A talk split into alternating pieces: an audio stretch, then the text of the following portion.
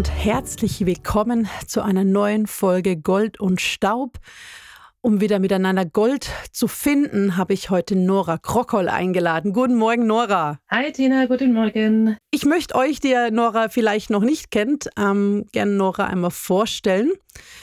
Nora ist für mich jemand, ähm, sehr buntes und sehr vielseitiges. Ich kenne Nora schon ganz lange. Sie ist für mich Freundin, aber auch die Schwester meines Mannes. Ich glaube, das nennt man Schwägerin.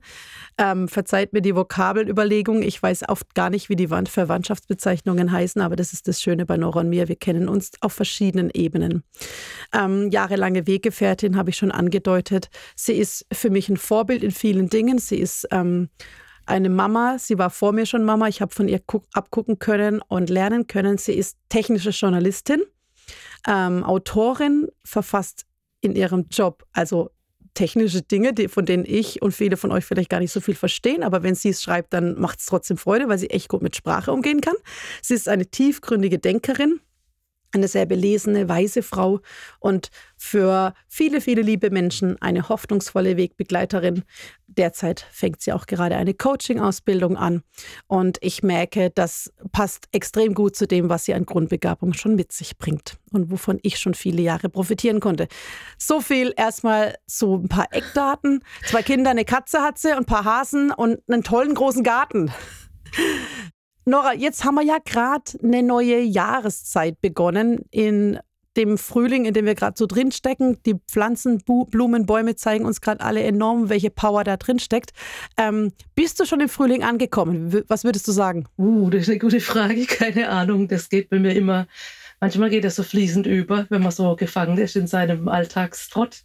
Aber ja, der Frühling ist ja schon so ein Einschnitt, wo dann die Sonne wieder rauskommt und es wärmer wird und man mehr rausgeht. Und ähm, ich finde es immer noch sehr kalt hier bei uns aktuell und deswegen äh, für mich komme ich im Frühling an, wenn ich mehr Zeit draußen verbringe. Ich hatte dann ein paar Tage in den letzten Wochen, aber äh, so ganz angekommen bin ich noch nicht. Aber gleichzeitig muss man ja, wenn man im Garten was machen will, schon auch frühzeitig im Frühling ankommen ähm, und mal ein paar Dinge aussehen, wenn man das selbst machen möchte oder so. Also so gesehen gedanklich bin ich dann da schon im Frühling angekommen. Ich habe dann immer so im Februar, glaube ich, werde ich so nervös und denke, oh, jetzt will ich mal was aussehen. Und dann gucke ich die Packungen an von den Pflanzen und dann steht da immer ab März oder April und dann merke ich schon, wie ich so, ach, wie mich schon meine Ungeduld überkommt und ich eigentlich schon direkt aussehen mhm. möchte, aber es eigentlich noch nicht dran ist. Also von daher ist es so ein bisschen zwiespältig. Ich komme vielleicht früher im Frühling an, manchmal, als ich will. Und wenn dann der Frühling wirklich da ist, muss ich aufpassen, dass ich es nicht verpasse.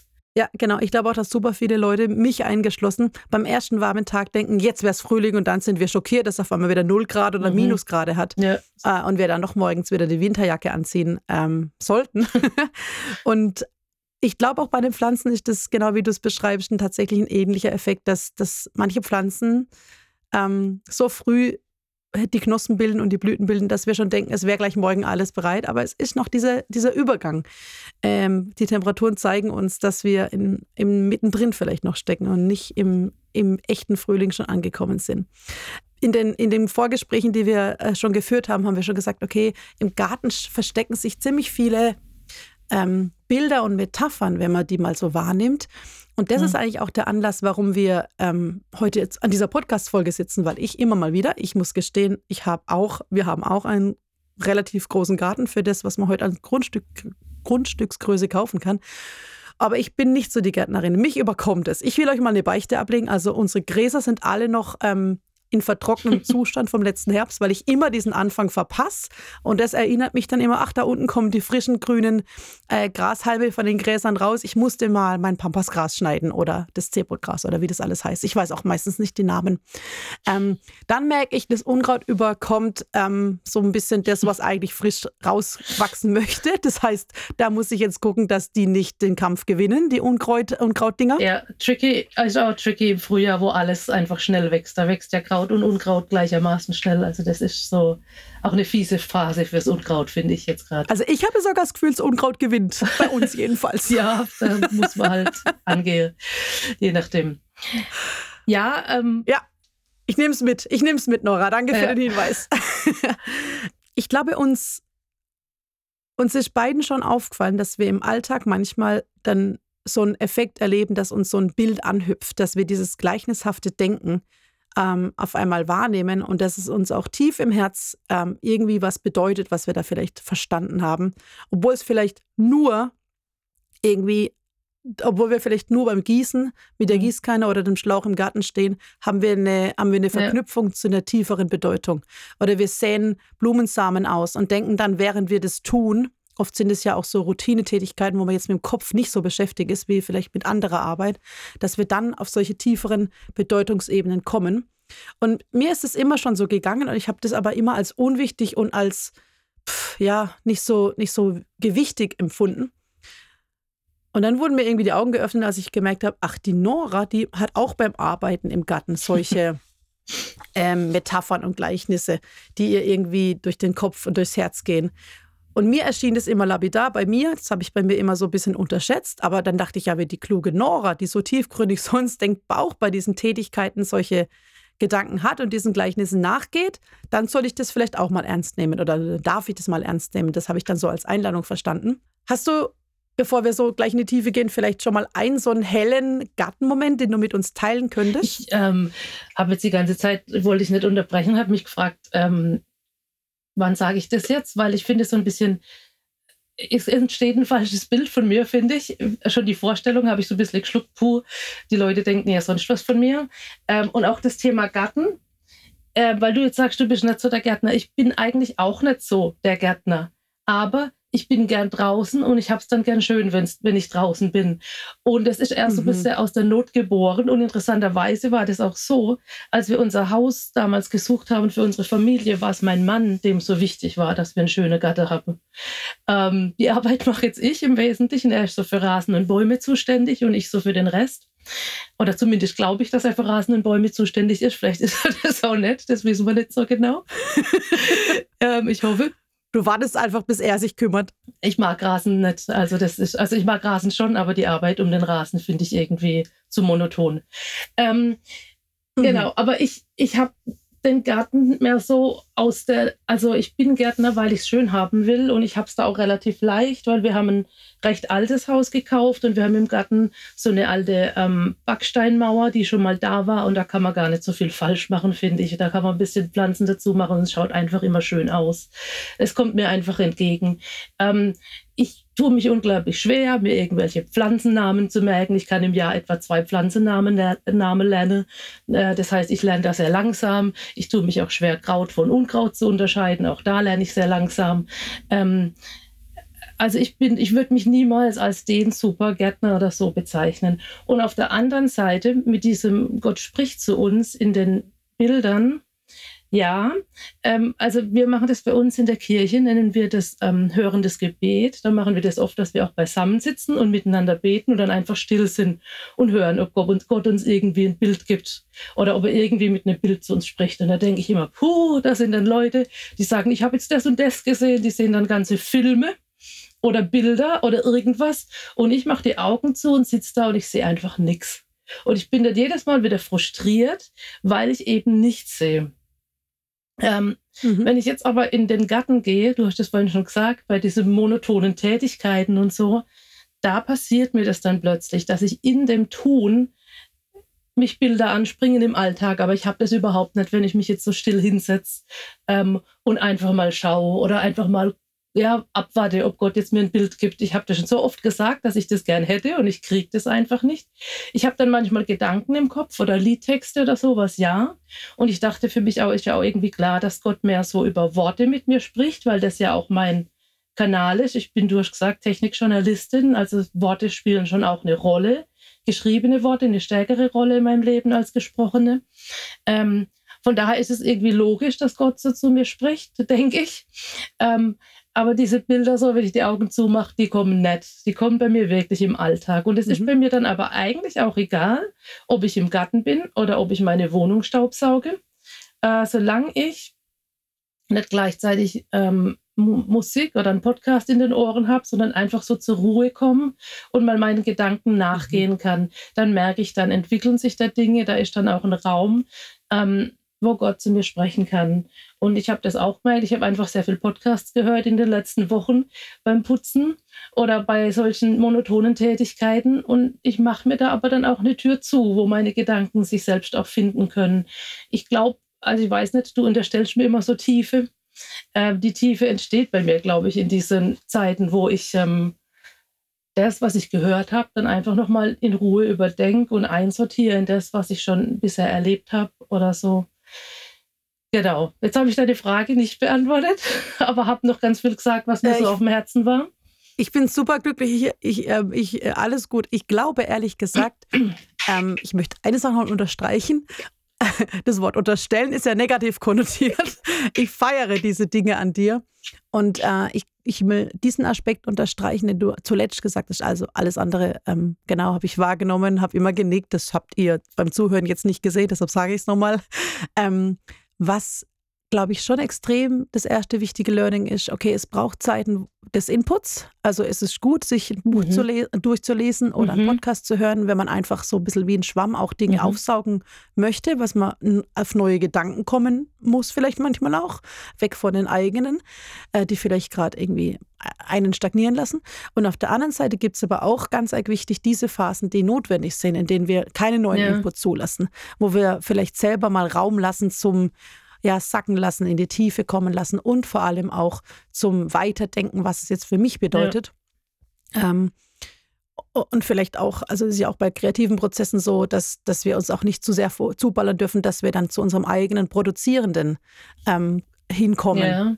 Von daher, äh, ich glaube, das gilt auf jeder Ebene, nicht nur im Geistlichen, nicht nur im, im, im, Seelsorgerlichen, Psychischen, sondern auch in der, in der reinen Produktion. Also ich kann mir noch so viel Inspiration holen. Wir alle haben vielleicht ähm, die Erfahrung schon gemacht. Ich kann ganz viele Sachen abspeichern, egal ob ich Pinterest habe oder bei Instagram Sachen in meine, in meine Kollektion mache. Am Schluss, am Schluss ist die Frage, was davon ja. mache ich? Welches Do-it-yourself-Produkt mache ich? Oder ja. jetzt anders gesprochen, welchen Gedanken gehe ich nochmal weiter durch und lasse den nochmal mal in mein Herz sacken ja. und nicht nur irgendwie, ah ja, interessante, interessanter Aspekt oder so. Genau. Ähm, ähm, vor einigen Monaten habe ich Martin Schleske mal bei uns in der Kirche äh, predigen gehört. Er ist Geigenbauer, äh, also nicht nur Geigenbauer, sondern er geht wirklich hinauf in Berge und sucht sich das passende Gehölz ähm, und baut daraus Geigen. Und er ist auch Physiker. Ähm, bis dahin habe ich diesen Zugang den wir so gut haben können, ähm, immer auf paar verschiedene Kanäle ähm, äh, für mich verstanden. Ich habe immer gedacht, okay, was ich so wusste, wenn wir ähm, Gott näher kommen wollen oder uns von ihm auch finden lassen wollen, ähm, da gibt es verschiedene Zugänge. Es gibt natürlich unseren Verstand, es gibt ähm, natürlich ähm, in der Natur sein, in der Schöpfung sein, es gibt den Zugang Musik und Kunst, es gibt den Zugang Gemeinschaft, es gibt den Zugang Dienst. Die meisten habe ich schon immer mal wieder erlebt, aber in der Tiefe hatte ich eigentlich immer wieder diesen einen Zugang, dass da das gleichnishafte Denken mich anhüpft. Und ich habe es jahrelang oder jahrzehntelang irgendwie nicht als einen echten funktionierenden Zugang zu Gott wahrgenommen. Und dann habe ich eben diesen Aspekt von Martin Schleske in der Predigt gehört, dass es eine von vielen ähm, Ressourcen, hat er es genannt, ähm, auch schon im jüdischen Denken gab, dieses gleichnishafte Denken. Und sie springen uns im Alltag an und die, die Chance besteht darin, darin auch eine, eine Erkenntnis Gottes, ein Reden Gottes, eine Einladung Gottes drin zu sehen. Und äh, dann hat auf einmal alles für mich Sinn gemacht. Zuvor war ich nämlich ähnlich wie du, Nora, immer so darauf erpicht, ach Mensch, die anderen haben irgendwie tiefschürfende Erkenntnisse, Bilder und was weiß ich was. Und ich habe irgendwie nur so, okay, ich stehe beim Pflaumenbaum, gieße den und denke so, äh, Mensch, den muss man auch mal jemand anfeuern, dass es dem gut geht. Vielleicht ist es so bei Menschen, da kam so ein Bild. Aber ich fand es so lapidar, dass ich es schon wieder weggeschoben ja. habe. Und ich habe dann das Buch Der Klang ähm, mal ein bisschen näher angeschaut, in dem Fall als Hörbuch und habe einen entscheidenden Abschnitt gefunden, den ich gern mit euch mhm. teilen möchte. Zum Thema gleichnishaftes Denken. Okay. Nora, du ähm, hast, glaube ich, noch eine Ergänzung zu machen, bevor ich gleich vorlese. Geht in eine andere Richtung, aber ich habe mir jetzt gerade noch notiert, ähm, durch den Verstand als Ressource ähm, aufgezählt. Das ist eigentlich was ganz anderes jetzt als hier dieses gleichnishafte Denken. Aber das las ich gerade kürzlich in einem Buch, dass, äh, dass wir Worship machen können mit unserem Verstand. Und das hat mich sehr begeistert, weil äh, ich bin ja so geprägt von, ähm, wir müssen den Verstand ausmachen, wenn wir in die Kirche gehen. Und es war eine Frau, die sagte, sie liebt es, tiefer zu forschen und tiefer zu graben. Und sie hat irgendwann begriffen, dass das auch eine Art der Anbetung ist. Ähm, genau, da habe ich gerade mich dran erinnert gefühlt. Ich finde es auch cool, wie die Zugänge so ganz unterschiedlich sind und sich so ergänzen und wie auch unterschiedliche Zugänge bei jedem einfach auch vorkommen dürfen und jeder so die auch haben darf, die zu ihm passen. Und ich glaube, wir aber auch aufpassen müssen, jetzt zu sagen, mein Zugang ist der richtige und deiner ist komisch, mhm. ähm, weil die Gefahr sehe ich auch. Ähm, ich werde immer zunehmend ein, ein, Fan der Vielfalt. Und ja. gerade jetzt, wenn wir hier von Verstand und gleichnishaftem Denken sprechen, das sind ja eigentlich gefühlt gegensätzliche Dinge. Aber es sind beide Sachen, die mich sehr ansprechen. Und ich glaube, das ist auch irgendwie so im Menschen, dass sich da so eine Vielfalt vereint und dass das auch also man kann nicht müde werden zu erwähnen, dass das gut ist und ähm, wertvoll ist. Ja. Genau. Aber ich bin mega gespannt auf den Text von Martin Schleske. Also, alle Copyrights liegen bei Martin Schleske. Aus, ein Auszug jetzt aus der Klang. Wir sind nicht mehr fähig, Gleichnisse zum Leben zu schaffen. Wir sind nicht mehr fähig zu gestalten, die Ereignisse um uns herum und in uns zu deuten, ja nicht einmal zu erkennen. Dadurch haben wir aufgehört, Ebenbilder Gottes zu sein und unser Dasein besteht zu Unrecht. Wir sind eigentlich tot. Wir zehren an längst verwesten Erkenntnissen. Das sind die Worte des Malers Friedensreich Hundertwasser. Er hatte sie auf eine seiner Grafiken geschrieben, die neben zahlreichen weiteren Werken in einer Ausstellung der Münchner Kultfabrik zu sehen war. Ich stand vor jenem Bild war wie elektrisiert und kritzelte mir die Worte in mein, in mein Notizbuch. Seine Mahnung wurde mir während der folgenden Jahre zum Leitmotiv. Gleichnisse zum Leben schaffen. Hundertwasser redet davon, dass die Ereignisse um uns und in uns nach Deutungen verlangen. Wie aber können wir Dinge deuten, wenn wir nicht lernen, hinzuhören und hinzusehen?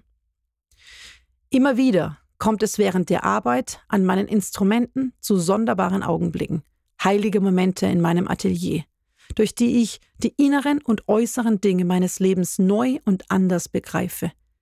Diese Erfahrungen gehen über gelerntes Wissen hinaus. Ich bin überzeugt, jedem Menschen können solche Offenbarungsmomente des Alltags zuteil werden. Wir müssen nur lernen, darauf zu achten. Es ist auffällig, wie häufig die Gleichnisse, die uns von Jesus überliefert sind, mit den Worten enden, so gebt nun Acht darauf, wie ihr zuhört, oder Wer Ohren hat, der höre. Das ist die Deutungsfähigkeit, von der auch Hundertwasser spricht. Ähnlich wie Hundertwasser hat es bereits Bonaventura gesehen. Er sagte, die Menschen haben die Fähigkeit verloren, das Buch, nämlich die Welt, zu lesen. Darum war es nötig, ihnen ein anderes Buch zu geben, das sie erleuchtet, auf das sie die Gleichnishaftigkeit der Dinge verstehen, die zu lesen sie nicht mehr fähig waren. Dieses andere Buch ist die Heilige Schrift, die uns Gleichnisse der Dinge vorlegt, die in der Welt geschrieben stehen. Wir können es uns nicht leisten, von längst verwesten Erkenntnissen zu zehren. Bloße religiöse Richtigkeiten können unser inneres Leben nicht nähren. Der Glaube, um den es mir geht, hat mit einer liebenden Suche in einer suchenden Liebe zu tun. Es ist nichts, worüber man einfach verfügen kann, viel eher etwas, dem man sich zur Verfügung stellt. Der Glaube ist ein entstehendes Werk. Er ist ein Kunstwerk sehr ähnlich, denn in ihm ist eine schöpferische Kraft wirksam, eine heilige Gegenwart, aus der man leben kann. Martin Schleske. Cool. Was macht es mit dir, wenn du das hörst? Was springt dich an, Nora? Puh, so viel. äh, gleichzeitig ähm, ganz schön schwierig für mich, dann da einzelne Dinge rauszugreifen. Das ist mhm. jetzt genau wieder das. Jetzt würde ich wahrscheinlich in, in einer Stunde oder zwei, wenn wir den Podcast äh, fertig aufgenommen haben, meinen Staubsauger zur Hand nehmen und unten die Wohnung putzen. Und dann wird mir wieder ein Satz in den Kopf kommen und den werde ich tiefer denken. Aber mhm. ich merke, dass ich im Moment von der Fülle der Sachen erschlagen bin, beziehungsweise ich habe schon einzelne Sachen gehört, die bei mir andocken, mhm. aber die sind dann auch erstmal wieder weg. Ja. So ist mein Gehirn. Ich muss es mir dann aufschreiben. Oder es kommt dann in so einem Ruhezustand wieder, das, was für mich tiefer war. Es hat mich äh, schon berührt, so von der Gesamtstimmung. Mhm. Aber ich könnte jetzt keinen einzelnen Aspekt gerade rausgreifen. Brauchen wir auch nicht. Mir ging es damit so ein bisschen, das auf den Fundament, auf das Fundament nochmal zu stellen, was mir für den Podcast heute wichtig ist, zu sagen, es gibt dieses gleichnishafte Denken. Es ist überall die Einladung, die Gleichnisse des Lebens, wie Martin Schleske sie nennt, zu sehen. Man muss das nicht, niemand muss das, aber es ist eine Einladung, ähm, auch im Alltag, egal ob ich eben in der Natur bin oder in meinem Garten oder einfach nur in meiner Küche stehe oder vielleicht auf dem Weg zur Arbeit bin, dass dieses gleichnishafte Denken auch einfach eine Chance ist, ähm, ja. sich ein Stück weit zu connecten mit meiner Umwelt und letzten Endes auch mit allem, was ist. Letzten Endes eben auch mit Gott. Also, wo ich etwas hängen geblieben bin, ist dieses Jeder kann oder sowas, hat er, glaube ich, gesagt. Und da will ich jetzt schon wieder vorsichtig sein. Mhm. Äh, ich bin extrem vorsichtig geworden mit so pauschalen Aussagen. Jeder und keiner. Und äh, meine Kinder sagen immer, Mama, du hast nie gesagt, das darf man nicht. ähm, ist tatsächlich ein Wort, das wir so verboten haben, so nie und immer. Ja. Also verboten klingt jetzt übertrieben, aber mhm. ganz oft sind es ja so Pauschalisierungen, die einfach nicht stimmen. Genau. Und jeder kann, ich finde, es kann dann auch Druck aufbauen ähm, bei Menschen, die denen irgendwie das schwerfällt oder die das vielleicht auch, also ich glaube nicht, dass es jeder kann. Es gibt so viele Menschen und so viele einzigartige Menschen. Es gibt auch manche, die können das vielleicht nicht und das ist aber dann auch in Ordnung. Genau, ich, ich fühle, was du meinst. Der Druck könnte entstehen. Also weißt du, da bin ich immer so ganz sehr sensibel, aber grundsätzlich finde ich das gut, dass er die Tür aufmacht und, und, und, und weitet und sagt, es könnte, glaube ich, mehr als äh, mehr Leute als denken, dass sie es können. Genau. Da stimme ich ihm absolut zu. Lass uns doch mal gern diese gleichnishafte Dinge, die er so ähm, einfach als These ja hat, die Gleichnishaftigkeit der Dinge anhand der Jahreszeiten durchgehen. Oha. Ich habe lange überlegt, okay, die verschiedenen Jahreszeiten, ähm, wir haben auch neu schon mal drüber gesprochen, gell? wann geht es eigentlich los? Ich, man, man kann überhaupt nicht sagen, geht es mit Frühling los, auch wenn das vielleicht in der bekannten Kinderlied mit dem Frühling losgeht. Wir haben einfach Frühling ähm, nicht wirklich definiert als erste Phase des Jahres, weil es ist ja ein Zyklus. Es geht ja immer kreisrum wieder weiter. Ja. Und ich glaube, wenn wir, und das ist auch das, was super viele Leute gerade spüren und wahrnehmen, egal ähm, wie connected sie vielleicht zu den gleichnishaften Dingen äh, zu der Gleichnishaftigkeit der Dinge um sie herum sind. Sie spüren alle einen Neuaufbruch im Frühling, oder? Und sie spüren, da ist neues ja, Leben, da ist pulsierendes ja. Leben und jede Knospe und jede Blüte, die wir sehen, feiern wir irgendwie, weil es eine Erinnerung daran ist, dass es Hoffnung gibt auf Neubeginn, auf, auf Wachstum, auf Reifungsprozesse, auch auf das, was vielleicht vermeintlich tot wirkt, ähm, kommt oft wieder Leben hinein. Ähm, in dieses frische, neue. Und ich glaube, dass dieses Grün, mhm. das es nur im Frühling gibt, also diese verschiedenen kräftigen Grüntöne, mhm. dass es für mich auch zum Beispiel einer der tiefsten Ausdrücke davon ist, dass es immer wieder einen Neubeginn gibt. Geht es dir auch so, dass du im Frühling so irgendwie das benennen ja, und fühlen so kannst? Grün sagt man ja, Grün sagt man ja schon die Farbe der Hoffnung. Gell? Also das ist so, ich habe schon im Kindergarten, habe ich am liebsten so ein saftiges Grün gemalt, weil ich das einfach so schön finde. Diese neue Anfänge. Aber gleichzeitig, du hast mich vorhin nach einem Bild gefragt ähm, im Garten, das mich angesprochen hat. Und es war tatsächlich so, dass ich vor einer Weile äh, gebetet habe mit einer Freundin. Und da lassen wir uns eben auch Zeit zu hören, ob Gott mit uns spricht. Und da saßen wir an ihrem riesigen Fensterpanorama. Die hat einfach ein wahnsinnig großes Fenster Richtung Garten. Und, ähm, und ich habe da Bäume gesehen. Und sie hat direkt vom Fenster so einen Nussbaum ähm, das war März wahrscheinlich. Und der Nachbar hat viele so dauergrüne Bäume. Und äh, wir saßen so da und haben uns die, oder ich habe mir die Bäume angeschaut und dachte, puh, ich fühle mich gerade so wie der Nussbaum, so am Ende des Winters noch so völlig kahl und leer und auch ehrlich gesagt noch ein bisschen kraftlos. Also ich merke schon auch am Ende vom Winter, dass mir auch die Energie ausgeht und dann auch Zeit wird, dass Sommer kommt und wir rauskommen. Und dann habe ich das so angeschaut und habe auf der anderen Seite, Seite die Tannen gesehen, die einfach so immer grün sind und habe gesagt und sage dann so zu meiner Freundin, ist für mich jetzt auch irgendwie so interessant. Es gibt auch so Menschen, die sind gefühlt immer grün.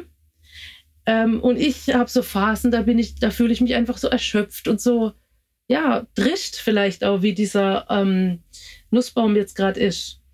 Und das war voll interessant, weil sie sagte dann, ja, das kann sie voll gut nachvollziehen. Sie sie für sich empfindet sich wie so eine Tanne, die immer grün ist. Sie ist emotional relativ ausgeglichen die ganze Zeit und sehr stabil und da gibt es nicht so riesige Schwankungen. Aber sie findet die Nussbäume viel schöner, weil sie das dann so cool findet, wenn das dann so aufbricht und dann Neues wächst und Neues entsteht und Ähm, genau, und dann haben wir einfach über das Bild noch weiter nachgedacht und haben für uns einfach auch gemerkt, dass wenn ich am gesündesten, ich bin jetzt kein Förster, aber ein, ein Mischwald ist ja eigentlich so das Beste, was man so haben kann oder ist auf jeden Fall wahrscheinlich am nachhaltigsten. Ähm, und ist auch irgendwie am schönsten. Also ich finde jetzt so im Schwarzwald nur so Tannen, finde ich ehrlich gesagt, wird dann auch irgendwie düster und einseitig. Aber so eine Durchmischung von allem ist ja auch das, was wirklich auch schön ist und Vielfalt bringt. Und das war eben für uns auch nochmal so ein Bild zu sagen, sie ist jetzt vielleicht eine Tanne, also vom Typ her, klar kann man das immer nicht ganz übertragen, da gibt es Ausnahmen. Und ich bin vielleicht eher Nussbaum, aber die Mischung macht es halt einfach auch so schön. Ja, voll schön, das große Bild auch zu sehen dass es miteinander einen bunten Mischwald ergibt, der gesund ist. Und sich das eine beim anderen ja auch so ein bisschen, also dass man zum einen was beim anderen abschauen kann, Inspiration haben kann, aber auch immer wieder die Hoffnung sieht, okay, die sind grün, ich kann auch wieder ergrünen ähm, und vielleicht wieder Frucht bringen. Mhm. Auch diese Dinge, dass wir auch da im Zyklus ähm, denken, denken, okay, es ist jetzt halt diese Zeit, aber es wird eine andere kommen. Und ich sehe bei den anderen, dass es diese Zeiten geben kann und wird. Und auch für mich wird solche Zeit wieder kommen. Es ist ja auch, also der Frühling, das sieht man halt, das was passiert. Und dann kommen die Knospen und es fängt an zu grünen und es wird einfach viel schöner. Aber also ich habe irgendwann mal gelesen, ich weiß nicht, ob das stimmt, aber dass man ähm, Bäume zum Beispiel besser im Herbst oder im Winter pflanzt, weil die dann die Wurzeln viel tiefer in die Erde reinziehen. Und dass das ja auch wichtig ist für einen stabilen Stand. Und ich glaube auch in diesen Winter- und tristen Zeiten, auch wenn ich jetzt hier voll von, deinem, ähm, von deiner Reihefolge abkomme, aber es passiert ja einfach auch viel in diesen, ja. in diesen Zeiten, was man einfach nur nicht sieht, so nach außen, was aber auch extrem wichtig ist. Und ich glaube, auch das ist ja im Leben so. Also gerade so in diesen Phasen, wo es ertrischt und schwierig und herausfordernd ist in unserem Leben, wenn wir ehrlich sind, wo wachsen wir denn am meisten in die Tiefe? Und das ist genau der Punkt, warum ich vorhin auch gesagt habe, es ist total schwer zu definieren, wo fangen wir denn an. Ähm, was du sagst mhm. mit dem Rückbezug auf den Winter, der Frühling macht nur Sinn, mit dem Winter. Und der Winter macht irgendwie nur Sinn mit dem Frühling, weil ohne Frühling ist der Winter einfach wirklich ein Trauerspiel. Also dann ist ja alles tot, wenn es danach kein Frühling mehr gäbe. Und andersrum ja auch. Ähm, mhm diese tiefen Wachstum, dieses Säfte im Baum zurückziehen in die Wurzeln und dann eben sich auch frostsicher machen, das ist ja alles so eine wundervolle Gesamtschau eigentlich. Und, und, und, das eine geht nicht und das andere. Genauso ähm, wie wir, wenn wir nochmal auf den Frühling zurückkommen, mit dem Thema Aussehen. Es gibt ja auch verschiedene Jahreszeiten, wo man aussieht. Also es gibt ja auch den Winterweizen und den, und den Sommerweizen. Das finde ich auch so spannend. Es gibt Pflanzen, ja. die brauchen einmal Frost. Ja. Letztes Jahr in Dänemark ähm, so wunderschön diese ähm, Ah, jetzt fällt mir es natürlich nicht ein. Ich glaube, es ist irgendwie so, es sieht aus wie so eine kleine runde Frucht. Und es, es ist wirklich eine Frucht, die giftig ist und nicht genießbar, wenn sie keinen Frust hatte. Und dieses Dornengestrüpp, ähm, das dann diese Früchte hervorbringt, muss einmal noch eine, die Schlehe ist genau Schlehe, ähm, die braucht einmal Frost mhm. von ein paar Tagen, damit sie sich richtig ausbildet. Und es ist ja auch beim Winterweizen so, dass es auf, auf für mich wundersame Weise den Frost sogar braucht, obwohl für manche andere Pflanzen das der Tod wiederum ist und sie dann wirklich, ähm, also wirklich ähm, am Ende keine guten Früchte ausbilden können, wenn zur falschen Zeit nochmal Frost kommt. Ähm, und ich glaube, so ist es ja auch mit dem Aussehen, was ich vorhin gesagt habe. Das Aussehen ist für manche Blumen, wie du vorhin gesagt hast, vielleicht zu früh, wenn man es Februar, März macht. Für manche braucht es sogar extra schon im alten Jahr, also jetzt kalenderjahrmäßig gesehen, so im Oktober, November schon diese Zeit, wo man das aussät, weil die das von dem Keimen her auch brauchen. Ähm, wenn wir weitergehen, sehen wir sicherlich ganz viele andere Dinge, die wir vom Frühling und von den ähm, Sommer, Herbst und Winter haben. Lass uns einfach durchgehen, was uns so noch wichtig ist. Ja. Ja, ich finde es ein tolles Bild, aber dass es dieses, nochmal diese Kälte auch braucht. Ähm, weil das hilft uns ja auch nochmal zu betrachten, also die anderen Seiten in unserem Leben, die nicht so gut sind. Wir wollen ja immer Sommer haben eigentlich oder Frühling. Aber zu wissen, es gibt gar keinen Frühling oder keinen Sommer, keinen fruchtbaren, blühenden, ohne diese schweren Zeiten. Genauso auch das Thema Rückschnitt. Das ist jetzt auch, je nachdem, ja. Auch ein Thema im Frühling, Pflanze zurückzuschneiden. Du hast vorhin deine Gräser angesprochen. Ähm, ich lasse die auch gerne über Winter stehen, weil es einfach schön aussieht, das trockene Gras dann noch so Äh, und es schützt ja auch die Pflanze im Kern. Also man soll es ja auch machen während des Frostes. Beides. Es ist genau ein Schutz, aber es ist auch optisch, finde ich, hat es schon auch was so in diesem kahlen Winter, dass die Gräser noch da sind. Genau. Und dann ähm, aber den Punkt zu finden, wo man es zurückschneidet. Und ähm, meine Uroma, also nicht meine, unsere Uroma, die Uroma unserer Kinder sozusagen, also die Oma von meinem Mann, die hat äh, für mich immer so recht einfache Gartentipps gehabt, die brauche ich, weil das kann ich mir dann auch merken. Und die hat bei den Rosen immer gesagt, je mehr man zurückschneidet, desto mehr blüht sie am Ende. Und äh, mhm. das war einfach, das konnte ich. Ähm, aber es braucht auch Mut, so eine Pflanze dann richtig radikal zurückzuschneiden, ja. merke ich dann auch. Tut auch ein bisschen weh, wenn dann gefühlt nichts mehr da ist. Aber ähm, dieses Wissen oder auch dann, wenn die Blüte blüht, die dann auch abzuschneiden, wenn sie an den Punkt kommt, wo sie verblüht ist, weil sie dann nämlich nochmal blühen kann, da habe ich mich lang überwinden müssen, weil das blüht ja schon noch ein bisschen und das jetzt wegmachen, das wäre doch schade, aber zu wissen, wenn ich das jetzt wegschneide, dann blüht in einem Monat an der Stelle noch eine schönere Blüte, ähm, ist ja schon auch herausfordernd.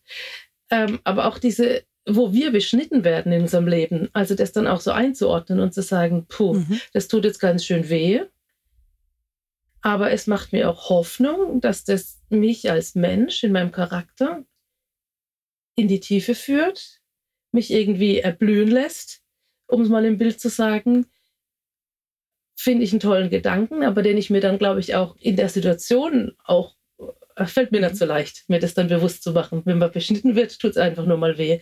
Aber das Bild zu haben, zu wissen, ey, da kann dann richtig was Schönes wachsen, das finde ich total cool. Ich finde es richtig kostbar, weil gerade beim Rückschnitt siehst du nochmal, dass es temporär erstmal schmerzhaft ist. Also Gut, für die Pflanze, die hat jetzt da keine Gefühle oder so. Aber auch für uns, wir haben ja immer diesen Gedanken, ist vielleicht zu viel, was ich jetzt hier wegnehme? Schneide ich zu wenig oder zu viel? Also ich persönlich schneide immer zu wenig. Und wenn ich dann anderen zuschaue, sage ich, oh, das ist doch bestimmt zu viel, jetzt hast du es wirklich übertrieben. Und jedes Mal wurde ich eines Besseren belehrt. Jedes Mal, wenn ich das zu meinem Mann, der nämlich bei uns für die Büsche und die großen äh, äh, Bäumchen da, also große Bäumchen, also es ist ja immer relativ in so einem Nobergebiet, hat man ja keine Riesenbäume, aber jedes jedes Mal, wenn er rangeht und schneidet, habe ich, stehe ich neben dran und denke, ich kann es gar nicht mit angucken. Und jedes Mal hat sich bewährt, was er als Entscheidung getroffen hat. Immer zu einem besseren Wachstum, zu einem besseren Austreiben, zu einem stärkeren, ähm, also dass die Äste auch breiter und also wie heißt es, dicker werden. Und ich glaube, bei den Blumen ist es ähnlich, ähm, was du gesagt hast von der Rose. Wie oft habe ich das von Freundinnen, zum Beispiel von dir und von anderen lieben Freundinnen, die schon mehr Erfahrung mit Rosen haben gehört und habe immer gedacht, ja echt? Und dann habe ich es gemacht und es war wirklich so, es kamen immer wieder neue Blüten. Und ein Punkt ist aber auch, ich glaube, manchmal erleben wir auch eine Stagnation. Ähm, manche Pflanzen oder Bäume brauchen ja auch äh, Zeit. Mhm. Und wir haben bei unserem Pflaumenbaum zum Beispiel auf schmerzhafte Art und Weise erleben müssen, der bringt nur alle paar Jahre Früchte. Und das ist scheinbar völlig normal. Aber am Anfang war ich so voll nervös. Ja. Und die ganze Debatte in unserer Familie ging los, der Pflaumenbaum muss weg, der bringt nichts mehr. Sage ich, ja, nein, nein, nein, nein, dem muss man noch ein bisschen Zeit geben. Und so war es auch. Der hat nur alle drei, vier Jahre gebracht, aber dann so richtig viel, drei, vier Kilo Pflaumen. Und wenn, Boah, cool, und wenn ich halt bedenke, dass man den dann aufgegeben hätte und nicht ähm, vielleicht das mit dem Schneiden weiterhin und mit dem Gießen weiterhin mhm. gemacht hätte, dann hätten wir nie diese Früchte ernten können. Ja, Geduld gell, ist sehr wichtig beim Gärtnern auch. Wie im Leben. und es ist aber auch, genau, das, da, da kann man ja aber auch ähm, eigene Schwächen, glaube ich, auch entdecken. Also ich persönlich merke schon auch, dass Geduld beim Gärtnern schon mein Hauptproblem auch irgendwie ist oder die fehlende Geduld. Ah, das ist bestimmt Unkraut, das rupfe ich jetzt mal raus. So. ähm, anstatt hinzugucken. Oder ich kann auch manchmal Sachen einpflanzen und zwei Tage später vergessen haben, dass ich das da eingepflanzt habe.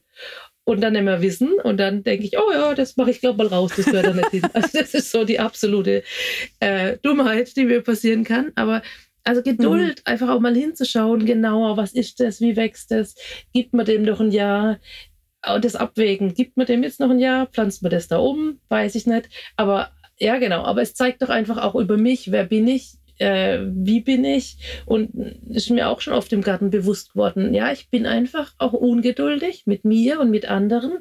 Und da darf ich mal lernen, auch langsamer zu werden an manchen Punkten. Und das ist auch irgendwie, also dass man sogar so Gedanken über sich auch bekommt, wie man ist und, und also gerade so, man hat ja so blinde Flecken, wo man es gar nicht sieht, wo sind denn meine Schwächen oder ähm, wie komme ich denn, wo brauche ich denn Veränderung? Und da braucht man schon sehr, sehr gute Freunde, die das auch ansprechen und sagen, du, ich wollte mal mhm. dich darauf hinweisen, dass, also das ist ja extrem schwierig, aber ich finde, dass der Heilige Geist das schon extrem gut kann, uns auf diese Punkte hinweisen. Und also das ist jetzt eben mein Erleben, dass das für mich über solche Bilder geschieht, dass ähm, Gott auch sehr direkt zu mir spricht und mir deutlich macht, du Nora, also das Thema Geduld, da müssen wir nochmal hinschauen oder da hast du absolutes Lernpotenzial. Und das ähm, finde ich das Wertvolle eigentlich an diesen Bildern, dass das so sehr persönlich wird und gleichzeitig ist aber auch die Gefahr, auf die ich ja nochmal hinweisen will, diese Bilder sind oft sehr ja. persönlich. Und ich muss jetzt aufpassen, dass ich von diesen Bildern, die, die Gott mir da gibt in meiner Arbeit im Garten, dass ich da nicht eine allgemeine Ethik oder irgendwas ableite, die dann für alle gültig ist. Ähm, ist ja auch, wenn ein Bibelvers zu mir spricht, in einer bestimmten Situation genau das Gleiche, äh, dass ich da aufpassen muss. Das kann schon sein. Und das finde ich auch das Tolle an der Bibel, dass die so individuell zu mir spricht. Aber ich muss dann halt aufpassen, dass ich nicht sage, und das gilt jetzt für dich, Tina, ganz genauso, weil das steht ja in der Bibel. Ähm, ja, es steht so, aber im Moment hat ja der Heilige Geist dieses Wort genutzt, um zu mir zu sprechen. Genau, und ich glaube, ähm, das ist wirklich ganz wichtig, dass wir immer auch mit dieser Selbstdemut da drauf schauen. Das hat für uns getaugt, das macht uns vielleicht jetzt ähm, äh, irgendwie eine Klarheit nochmal deutlich. Ähm, so wie du es gesagt hast, du mhm. hast jetzt für dich ähm, zum Beispiel diese Geduld ähm, so ein bisschen ja, bewusst gemacht bekommen. Und äh, das wäre jetzt natürlich nicht allgemeingültig, jetzt deiner Nachbarin oder deiner Freundin, mit der du gerade Gartentipps austauschst, zu sagen, wir müssen alle viel geduldiger werden, weil vielleicht ist diese andere Person tatsächlich total geduldig. Und vielleicht muss man diese Person ähm, fast ja. eher zu was anderem ermutigen. Zum Beispiel ähm, sei mutig mit dem Rückschnitt oder sei klar mit dem Unkraut oder sowas. Also, also nicht, dass wir das jetzt unsere Aufgabe ist, es denen zu sagen, aber dass wir tatsächlich nicht, und das ist wichtig auch für dieses ganze Gespräch, äh, dass wir nicht den Anspruch haben, was wir an gleichnishaften Denken in unserer Umwelt, in unserer Umgebung, in unserem Leben entdecken, dass das nicht eine Ethik, wie du es so schön gesagt hast, für alle gleichgültig jetzt werden muss oder sollte. Ähm, es ist, glaube ich, immer eine Einladung. Also ich empfinde es so, es ist eine Einladung ähm, für mich, diesen Gedanken zu verfolgen, zu schauen, was ist da dran, wo darf das vielleicht an Tiefe bei mir auch Raum gewinnen oder Tiefe gewinnen. Ähm, und wo ist es einfach auch ja ganz nett. Also manche Sachen sind ja einfach auch nur so zum Schmunzeln, dass man dann denkt, okay, beim Unkraut ging es mir zum Beispiel schon so. Dann ähm, wir haben unseren Vorgarten mehrmals general sanieren müssen, weil das irgendwie nicht so richtig geklappt hat. Die ersten Pflanzen sind teilweise nicht gut angewachsen. Der Boden war, glaube ich, nicht gut. Es war so viel Beton, der von den Randsteinen einfach Wasser weggezogen hat. Ähm, vielleicht war auch die Erde nicht gut genug. Ähm, dann gab es viele Gräser, die einfach draufflogen sind, denen wir teilweise nicht mehr Einhalt gebieten konnten. Auch nicht mit so einem ähm, Unkrautvlies unten drunter. Also man, man, tut ja, was man so kann, wenn man gerade einfach auch in den äh, Erfahrung, äh, Erfahrungswerten auch lernen will und kann bei so einem Garten. Und am Schluss war es halt wirklich so für mich, okay, ganz ehrlich, wenn ich das ganze Unkraut raus habe, dann war da ganz schön viel leer. Und dann war meine Erkenntnis, jetzt ist die Frage, ja. was kommt ihr hin?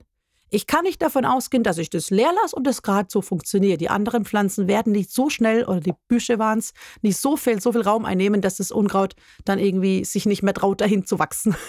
Sondern ich habe wirklich so für mich gesagt, okay, dieses Unkraut ist jetzt weg und jetzt ist eine Leere da. Und mit dieser Leere muss jetzt was Neues geschehen. Also ich werde intensiv bepflanzen, ja. flächig bepflanzen, weil da, wo nichts ist, geht immer was auf. Und dann wurde es auch, da sind wir wieder im gleichnishaften Denken, ja. während ich so das Unkrautjäten da tagelang gemacht habe und mir dann auch überlegt habe, was kommt da jetzt hin, war schon für mich dieses, okay, wo ist in meinem Leben vielleicht Unkraut, das ich ausreiße, das ich ähm, weghaben will, weil es da nicht hingehört, weil es destruktiv ist, weil es zerstörerisch und vielleicht sogar einengend und, und, und, und, toxisch für andere Gedanken in meinem Leben ist. Ja. Und dann ja. die rauszureißen, also das kannst du ja in der Therapie machen oder im Coaching oder in der Seelsorge oder einfach nur in einem Gebet für dich alleine.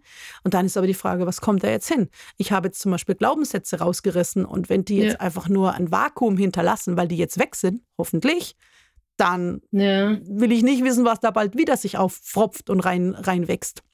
Und das war so eins der Gleichnisse, was mir jetzt noch so im Sinn ist, vom Gärtnern in Bezug auf mein Leben, auf mein inneres Leben und mein seelisches Leben und geistliches Leben. Wo ist das Unkraut jetzt weg und wo darf aber auch bewusst und sehr ähm, entscheidungsfreudig und aktiv was Neues reingepflanzt werden, So wie in unserem Vorgarten hat es eben sich bewährt, wo dürfen neue Pflanzen aktiv reinkommen und die ich auch bewusst reinsetze. Genau. Ja, und es ist euch richtig gut gelungen. Ich habe gerade neulich gedacht, ist jetzt so schön euer Vorgarten. Also ich habe mich richtig gefreut, wie das jetzt so flächig auch zugewachsen ist. Wir ähm, sprechen bei uns in der Kirche, wir ähm, sprechen von Tausch am Kreuz, wo wir ähm, also ich, ich kenne so von meiner Prägung her die klassische Sündenbekenntnis. Wir bekennen, was wir schlecht gemacht haben bei Jesus am Kreuz und wir fühlen uns schuldig und danach fühlen wir uns nicht mehr schuldig, so, weil wir das jetzt bekannt haben. Ähm, ich denke das inzwischen etwas weiter, nämlich dass wir einfach alle Dinge bei Jesus am Kreuz abgeben dürfen, die uns uns äh, von ihm trennen natürlich, aber auch von anderen Menschen trennen oder auch von mir selbst. Also das ist ja eigentlich so der abstrakte Sündenbegriff auch letzten Endes. Alle Dinge, die mich davon... Sehr schön, diese drei Ebenen, die du gerade benennst, das wird nämlich dann nochmal sichtbarer, was, was Sünde eigentlich meint. Ja, es zerstört Beziehungen zwischen mir und anderen und Gott letzten Endes. Danke für die Definition. Und, ähm, und es können natürlich Glaubenssätze sein, zum Beispiel negative, wie du das jetzt gesagt hast. Das kann Schuld, das kann Scham, das kann Angst sein, das ist sehr vielfältig. Und all das darf ich ja bei Jesus am Kreuz abgeben. Und beim, wir sprechen aber eben vom Tausch am Kreuz. Und das habe ich erst in den letzten Jahren neu begriffen, dass wenn ich sowas abgebe, dass es dann einfach auch so wichtig ist, einen neuen Satz mitzunehmen oder nochmal zu schauen, was zu hören, gibt mir Jesus vielleicht einen neuen Gedanken zu diesem Thema. Was pflanze ich im Bild wirklich Neues ein? Und ich weiß, ich habe das mal im Gespräch mit jemandem gehabt, wo ich über dieses Tausch am Kreuz-Thema gesprochen habe. Und er sagte, ja, darf ich mir einfach so von Gott was abholen? Also ist es nicht vermessen? Und ich sagte, ja, ich glaube, es ist sogar wichtig. Ich meine, wir haben ja so viele Verheißungen in der Bibel, was Gott uns zusagt und wo wir von leben dürfen. Und ich glaube, es ist unglaublich wichtig, eben, wie du sagst im Bild, da wieder was Neues einzupflanzen, dass eben nicht dann Unkraut wächst an der Stelle, die leer ist. Nur gleichzeitig der Gedanke Unkraut, das ist für mich auch so ein vielfältiges Thema. Du hast jetzt gesprochen von dem Unkraut in deinem Leben. Und da stimme ich dir voll zu. Da darf und muss und bin ich ähm, aufgefordert, auch das Unkraut auszureißen und zwar bis zur Wurzel am besten. Das ist ja auch spannend. Wie komme ich denn an diese Wurzel? Auch da wieder Thema blinde Flecken und so. Ähm, da habe ich von ähm, Caroline Leaf ein schönes Buch gelesen, das heißt auf Deutsch. Beseitige dein mentales Chaos. Cleaning up the mental mess heißt es auf Englisch. Ähm, das auch finde ich, es ist eigentlich geht mehr um Menschen, die depressiv sind und Ängste und Zwänge haben, aber ich finde, es funktioniert auch äh, für Menschen, die da, wie soll ich sagen, keine pathologischen Themen haben, funktioniert es gleichermaßen. Und ähm, und es hilft auch so ein bisschen an die Wurzel zu kommen. Das ist das eine. Wie komme ich denn da hin? Und da hat sie, finde ich, ganz schöne Methoden. Das werde ich jetzt hier nicht ausweiten. Wir haben ja den Buchtipp. Äh, ein Klassiker ist zum Beispiel dieses, ja, kannst du als Buchtipp unten reinnehmen, aber vielleicht auch so ein Tipp, das ist jetzt gar nicht von ihr, das ist so dieser Klassiker, sechsmal warum fragen. Warum mache ich das? Und dann das wieder mit, warum hilft mir schon sehr, einfach an eine Wurzel zu kommen bei vielen Dingen. Mhm. Manchmal braucht es einfach nur ein bisschen Zeit, dran zu bleiben und Hartnäckigkeit. So, das eine, das Unkraut bei mir ausreißen, würde ich jetzt aber zu meinem Nachbar, den ich sehr schätze und wir mögen uns auch, aber würde ich jetzt zu dem rübergehen und sagen, Steffen, hier, da und dort, das Unkraut muss raus, das wäre ja total vermessen. Also das machen wir ja nicht wenn er mich nicht bittet und sagt, du kannst mal kommen, ich weiß jetzt nicht, ist das Unkraut oder nicht, äh, würdest du das mal rausmachen, ist das nicht meine Aufgabe, das Unkraut in seinem Garten zu jäten. Und das ist auch was, was mir bewusst wurde, dass wir Christen, also wir Christen, das ist jetzt auch wieder so eine pauschale Aussage, die meine Kinder mir schon verbieten würden. Zu Recht. Dass viele Christen, also ich kann das sagen von meiner Prägung, dazu geneigt habe zu wissen, was andere falsch machen äh, und Unkraut im Leben anderer zu sehen und zu benennen. Und das ist aber überhaupt nicht meine Aufgabe. Das ist das eine. Und das andere, was ich begriffen habe, es braucht da extrem viel Kompetenz, um Unkraut als Unkraut zu erkennen. Und Unkraut ist ja noch relativ. Also das finde ich ja auch nochmal wichtig. Es gibt ja auch Unkraut, das man sich bewusst entscheidet, dazulassen. Genau. Wer definiert denn Unkraut? Klar, da müssen wir jetzt Genau, aus ethischer Sicht muss man sagen, irgendwo haben wir da auch eine Grundlage mhm. als Christen, was ist Kraut und was ist Unkraut, aber auch das ist sehr schwierig und an manchen Themen, das ähm, wissen wir ja auch. Ähm, aber ich habe zum Beispiel, ähm, ich, ich, ich liebe Ackerlein, ich weiß nicht, kann man googeln, wie das aussieht, ich kann das schlecht beschreiben, aber das sind schöne Pflanzen, die so im Früh, Frühling, Spätfrühling wachsen. Und ich hatte immer eine in meinem Garten. Und bei meiner Schwiegermutter gab es im Vorgarten gefühlte 200. Ich meine, sie hat auch einen Wahnsinnsgarten. Aber sie sagt immer, ja, das sät sich von selber aus und es werden immer mehr. Bei mir war es immer nur eine. Bis ich irgendwann gemerkt habe, dass für mich die Baby-Ackerleipflanzen ähnlich aussahen wie ein Unkraut, das ich definitiv im Garten habe. So, also habe ich die Akeleien immer ausgerissen, als sie noch ganz klein waren. Natürlich haben die sich nicht vermehrt.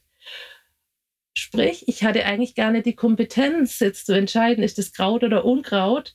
Und habe mich dann gewundert, dass manche Dinge auch nicht wachsen. Und das ist für mich auch so ein tiefes Bild auch geworden. Ich glaube, manchmal braucht es auch den Mut, Dinge wachsen zu lassen. Es ist ja auch so eine Gewohnheit, zu wissen, was richtig und was falsch ist.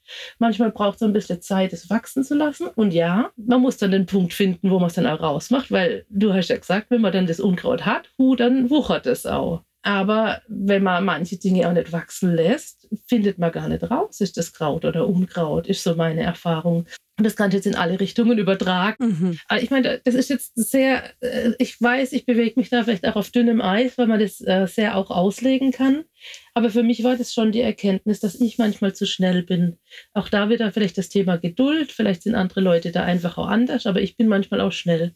Unkraut als Unkraut zu benennen und zack, raus damit.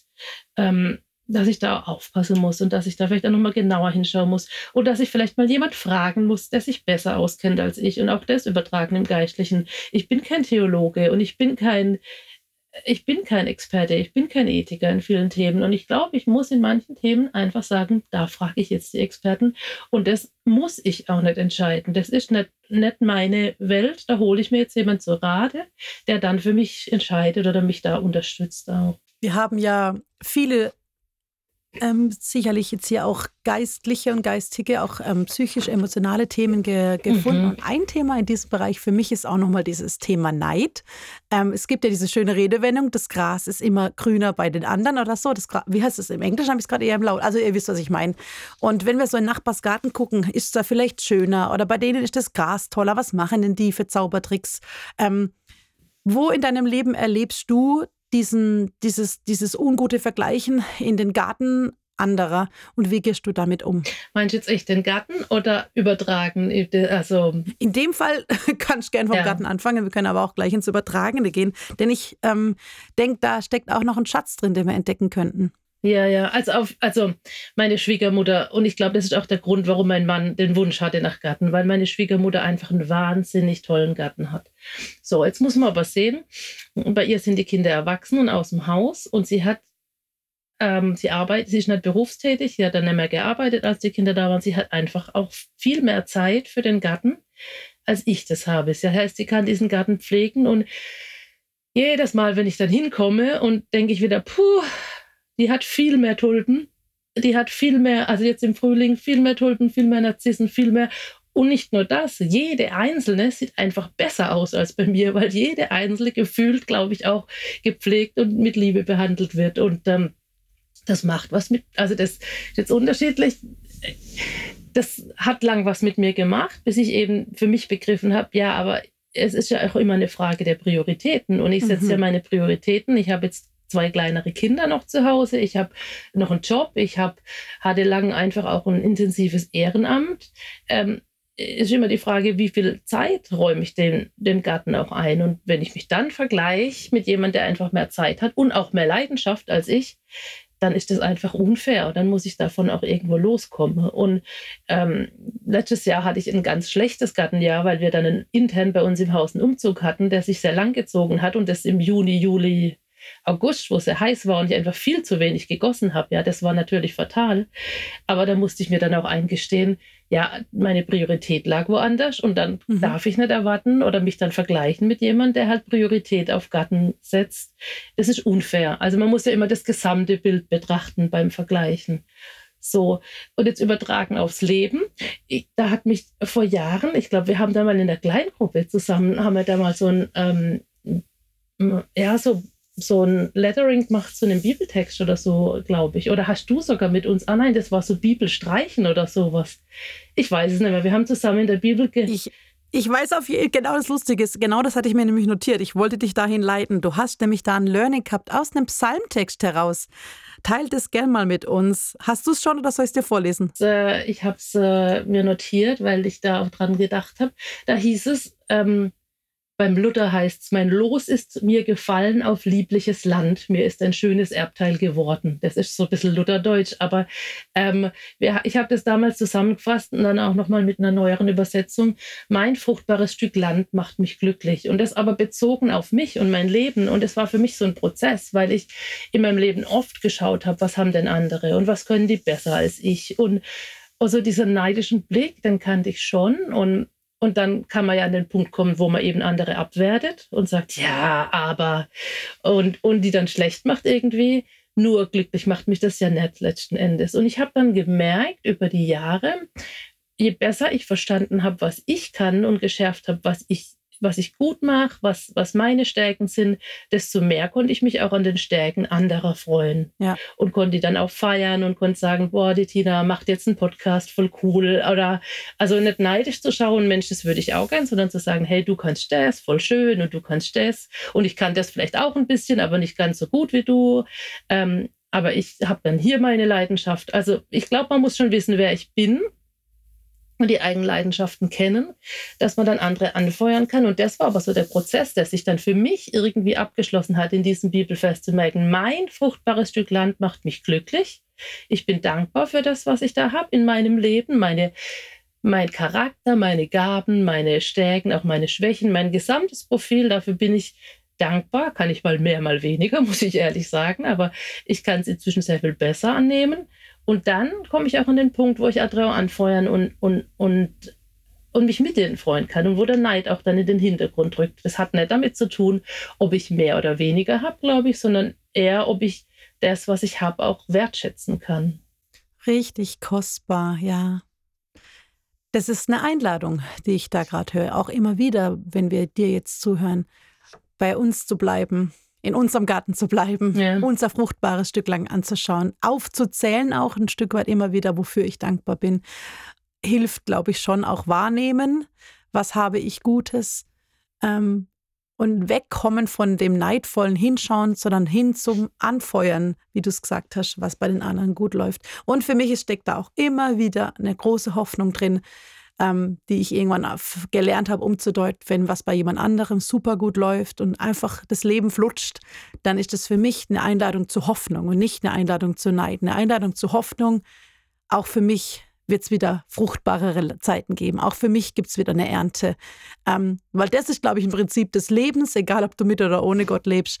Es gibt einfach beides. Und wir dürfen uns danach ausstrecken und durch diese Durststrecken, durch diese Winterstarre vielleicht auch gehen und uns darauf freuen, dass auch wieder ähm, aus der Saat und der anstrengenden Wachstumszeit bestimmt wieder Ernte und Blüte hervorkommt.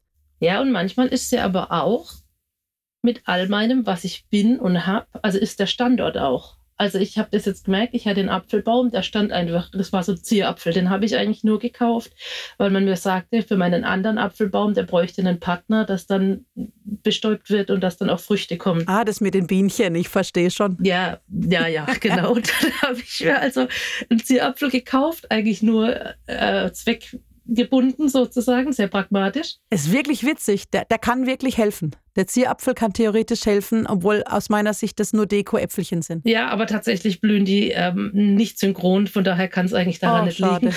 aber egal, ich habe jetzt diesen, Zier, diesen Zierapfel und der stand dann da, aber der war immer so ganz winzig und hutzelig und klein und dann stand er aber da trotzdem im Weg, wo er war und ich habe den umsetzen müssen, einfach nur einen Meter dann hat es wieder gepasst. Und dann habe ich den ausgebuddelt, habe den umgegraben, wirklich nur einen Meter weiter wohin. Und plötzlich hat er geblüht und ist gewachsen und ging mega ab. Faszinierend. Und ich dachte, oh krass, was der Standort einfach auch ausmacht, weil der Baum ist derselbe, der hat die gleichen Fähigkeiten und Begabungen, aber der musste jetzt an den richtigen Standort gebracht werden, dass er wachsen kann.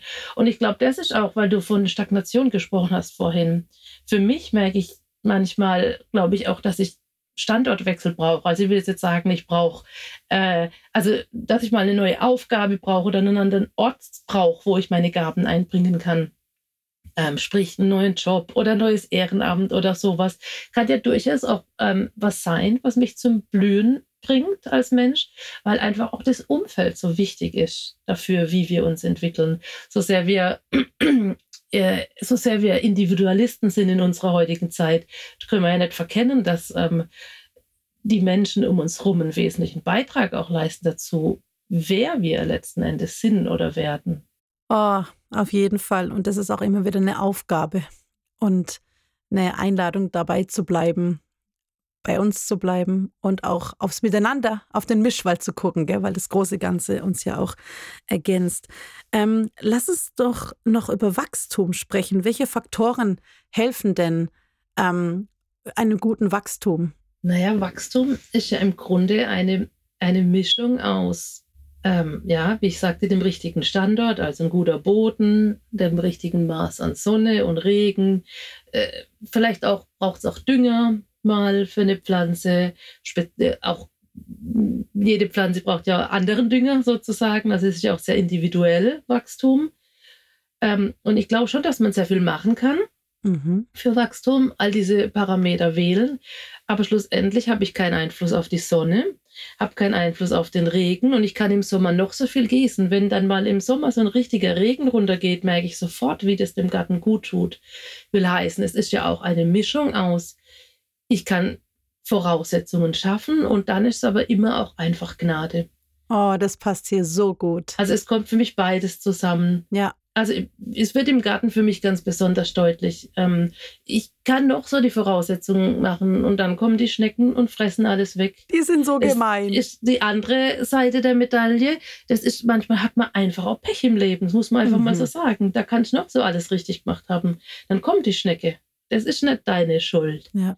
Aber es passiert halt. Oder diese Engerlinge, kennst du die auch so schlimm? Die Engerlinge, die einfach von unten alles abknabbern und die Pflanze von unten auch das, ja. weg von einem Tag auf den nächsten war mein Koriander weg. Einfach so. Weg. Krass. Von ja. oben die Schnecken, von unten die Engerlinge. Ich war echt sauer. Ich war echt traurig. ja, oder die, die äh, viele der Frühlingszwiebeln verschwinden ja auch ein. Also Tulpenzwiebeln und Co. verschwinden ja einfach, weil dann Wühlmäuse von unten knabbern oder irgendwas. Dann denkt man, ja, die habe ich doch aber da reingesteckt. Warum wächst der das jetzt hm. nicht? Stimmt, jetzt kapiere ich es. Das passiert mir auch schon oft. Jetzt kapiere ich es. Das muss bei uns so sein ich ja, weiß nicht, vielleicht verfaulen die auch oder ich ja. kenne mich da zu wenig aus. Wer aber weiß, ja, weiß. da gibt es schon Gründe. Aber was ich sagen will, ist, es ist eine Mischung aus. Ich kann, wie im Leben auch, ich kann mich anstrengen und es ist, glaube ich, auch immer lohnenswert, sich anzustrengen und sein Bestes zu geben, wo man kann. Ähm, und gleichzeitig kommt Gnade dazu und ähm, Gnade hängt für mich ja immer dann mit Dankbarkeit zusammen, auch zu sagen, ja. wie cool, dass ich das so habe und nicht hier stolz zu werden und sagen, ich habe den tollsten Gatten der Welt. Nein, vieles ist mir einfach auch geschenkt. Ich habe ähm, hab eine Pfingstrose gekauft und eingepflanzt. Die fand ich überhaupt nicht schön. Die hat überhaupt keine schönen Blüten. Und dann dachte ich, ha, was mache ich denn jetzt? Lasse ich sie drin oder nicht? Ja, dann ist im nächsten Jahr neben der Pfingstrose eine andere gewachsen. Wunderschön. Aber die habe ich gar nicht eingepflanzt. Die muss irgendwie ein Vogel oder irgendwas mir den Samen eingeschleppt haben. Ich weiß nicht, wie Pfingstrosen sich vermehren oder ich habe es gepflanzt und wieder vergessen. Aber ähm, die kam einfach. Und so habe ich manche Pflanzen, die kamen einfach und die sind aber wunderschön. Ähm, und das dann auch dankbar anzunehmen und nicht zu sagen, ja, ich bin der tollste Gärtner der Welt, fällt mir jetzt, weil ich ja nicht so planvoll vielleicht im Garten angehe wie andere Leute, fällt mir dann mal leichter zu sagen, ja, diese Gnadengeschenke dann auch anzunehmen, die da dazukommen. Großartig. Gnadengeschenke, die manchmal kommen, wir wissen nicht woher. Manchmal sind es vielleicht Menschen, die dir schöne Blumen geschenkt haben, die einfach optimal auch an dem Standort dann wachsen und gedeihen. Und so ist es ja auch im Leben. Ähm, diese Mischung aus Selbstanstrengung und Kraftaufwand und auf der anderen Seite Gnade und einfach beschenkt sein. Ähm, es geht ja schon damit los, dass wir unser Leben haben. Es ist nur Geschenk, dass wir unser Leben haben. Da haben wir nichts mhm. dafür getan. Genauso ist es nur Geschenk, ähm, einen schönen Garten zu haben. Natürlich ist auch Kraftanstrengung dabei. Bauland kostet natürlich enorm viel Geld, aber letzten Endes ist ja. auch immer einfach eine, eine Gnade, die, ähm, die da auf uns kommt oder zu uns kommt, wenn dann die Dinge im Garten wachsen und wenn es dann gelingt.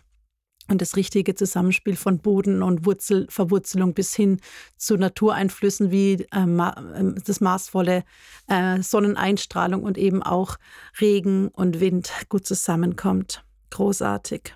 Und dann erfordert es aber auch Ausdauer, glaube ich. Das habe ich vielleicht jetzt noch nicht gesagt, so dieses Dranbleiben, auch wenn mhm. es manchmal nicht läuft. Oder dann, also Resilienz ist letzten Endes das Wort so im echten Leben und im Garten auch. Wenn die Schnecken kommen, dann kann man sagen, komm, ich werfe alles hin und hör auf. Oder ich kann sagen, okay, wie gehe ich jetzt um? Was ist meine Strategie? Mache ich jetzt Schneckenkorn oder kann ich das vielleicht aus ökologischen Gründen nicht verantworten? Dann pflanze ich Dinge, die dann halt Schneckenresil also von den Schnecken nicht gefressen werden, also äh, schneckenresistent sind. Genau, das war das Wort, das ich gesucht habe. Also da kann ich dann Strategien entwickeln. Ich kann den Kopf in den Sand stecken oder ich kann irgendwie andere Wege suchen. Auch das ist nochmal so dieses Dranbleiben ähm, und Ausdauer braucht es im Garten wie im echten Leben. Mhm. Mich hüpft jetzt gerade auch noch was an. Du kannst natürlich sehr clever einfach auch ähm, vorgehen, was die Schnecken angeht. Auch da wieder ne? Glaubenssätze oder Toxisches, was, was in deinem Leben ist, im übertragenen Sinne. Du kannst es alleine tapfer machen oder in Gemeinschaft. Und ich denke gerade an einen total witzigen Moment. Wir haben bei dir gefeiert vor zwei Jahren, glaube ich, ähm, Corona-mäßig im, im Sommer in deinem Garten Geburtstag. Du hast ja zum Glück im Sommer Geburtstag. Und dann zu später Stunde, es war schon wirklich Nacht, es war wirklich dunkel, wir haben kaum noch was gesehen, sind wir alle zusammen, alle wir Mädels in deinem Garten rumgelaufen, haben diese Schnecken gesucht. Und dann dachte ich ja, so ein witziges Bild. Natürlich ist es nicht das, was dich durch den Alltag trägt und was dich auf Dauer von den Schnecken befreit. Wir können ja nicht jede Nacht mit dir auf Kirsch gehen. Ja. Aber jetzt beim Zuhören dachte ich gerade, vielleicht ist es auch ein Bild, zu sagen, okay, manchmal brauche ich jemand, der mit mir zusammen durchgeht, der ähm, mit mir zusammen draufschaut, eine Person die ich reinschauen lasse, zu sagen, okay, wo sind denn hier die Schnecken? Kannst du mir helfen? Die, ich krieg's nicht hin. Die Träume, die Gedanken, die, die, die selbstzerstörerischen Handlungen, die ich vielleicht habe, also ganz übertrieben gesagt, dann geht's ja schon die Frage, also es muss ja noch gar nicht pathologisch äh, was Klinisches sein, was, was mich belastet. Aber wo, wo brauche ich Menschen? Ähm, weil ich glaube, ein Garten ähm, ist wirklich viel Arbeit. Und ich glaube, Leben ist auch viel Arbeit und auch viel Seelenarbeit. Und manchmal ähm, sollten wir auch gar nicht alleine durchgehen. Wo in deinem Leben würdest du sagen, gibt es das, dieses, okay, und da brauche ich Freundinnen oder brauche ich kompetente Menschen, Expertinnen, die mit mir Schneckenjagd äh, betreiben? Ja, also das ist was, was ich mir noch sehr viel mehr wünsche eigentlich. Ich dachte gerade, wie schön wäre es, wenn wir gemeinsam auf die Suche nach diesen Glaubens oder ich habe neulich das Wort Giftsätze, das finde ich noch toller, gehört, wenn man gemeinsam auf die Suche ginge, eben wieder Thema blinder Fleck und so, ähm, wo andere besser gucken können. Nur es braucht ja eine sehr enge Freundschaft und ein sehr großes Vertrauen und es ist, macht sich ja dann auch sehr verletzlich ähm, für solche Dinge. Also ich finde es gar nicht so einfach. Also teilweise erlebe ich das in unserer kleinen Gruppe, würde es mir manchmal mehr wünschen und habe zugleich aber auch Angst davor. Es ist wirklich so ein, ein, ein Zwiespalt. Ich erlebe das in, in Seelsorge oder Coaching, kann man, finde ich, ist ein, ein, ein Grad für mich, aber ich gehe immer wieder auch, wenn ich merke, ich habe Themen, da, da stagniert oder da komme ich nicht voran oder ich habe ähm, einfach auch jetzt zwei emotional sehr herausfordernde Jahre hinter mir. Da habe ich mir immer mal wieder jemand gesucht, weil einfach die Umstände schwierig für mich waren. Habe ich jemand gesucht, der mit mir draufschaut und mit mir schaut, wie, was ist denn die Situation, wie können wir damit umgehen? Ähm, was ist der Bereich, den ich gern verändern würde, aber was ist denn dann der Bereich, den ich auch wirklich verändern kann? Und, und da hilft mir kluge Leute, die einfach gute Fragen stellen können, zuhören, meine Situation anhören und mir dann einfach Fragen stellen, um einfach auch mir die Augen zu öffnen. Ich glaube, wir lernen besser, wenn uns selbst die Augen aufgehen über uns, wie wir sind, wie wenn uns jetzt jemand von außen sagt, ach übrigens, ich wollte sagen, du bist immer so geizig. Ja, das dann mal anzunehmen. In your face. Ja, ich meine, man kann das noch so sensibel formulieren, glaube ich, ist das schwierig. Aber wenn jemand dich durch geschicktes Fragen stellen dahin bringt, dass du selbst drauf kommst, dass du immer so geizig bist, kannst du das ja auch ganz anders annehmen und Veränderungen ähm, dann bewirken.